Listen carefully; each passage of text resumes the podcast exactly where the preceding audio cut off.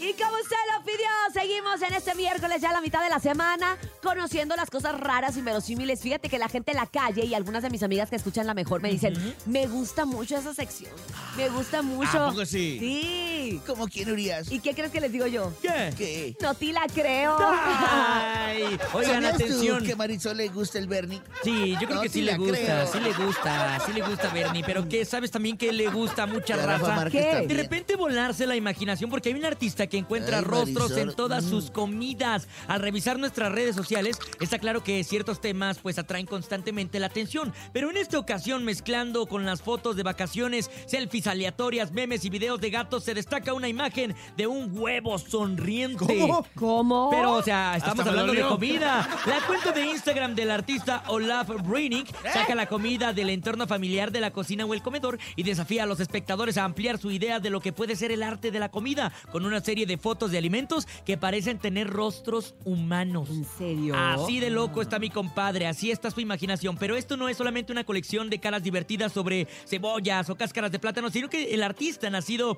allá en, eh, eh, en Suecia, por un lugar muy extraño, está utilizando las redes sociales como experimento artístico. Inclusive creó un jardín con todas sus esculturas. A mí se me ha llegado a pasar que de repente volteo a ver a la pared y veo rostros en estas paredes que tienen como Sí, a mí también me ha pasado. cositas, ¿no? Ahí hasta en la sopa.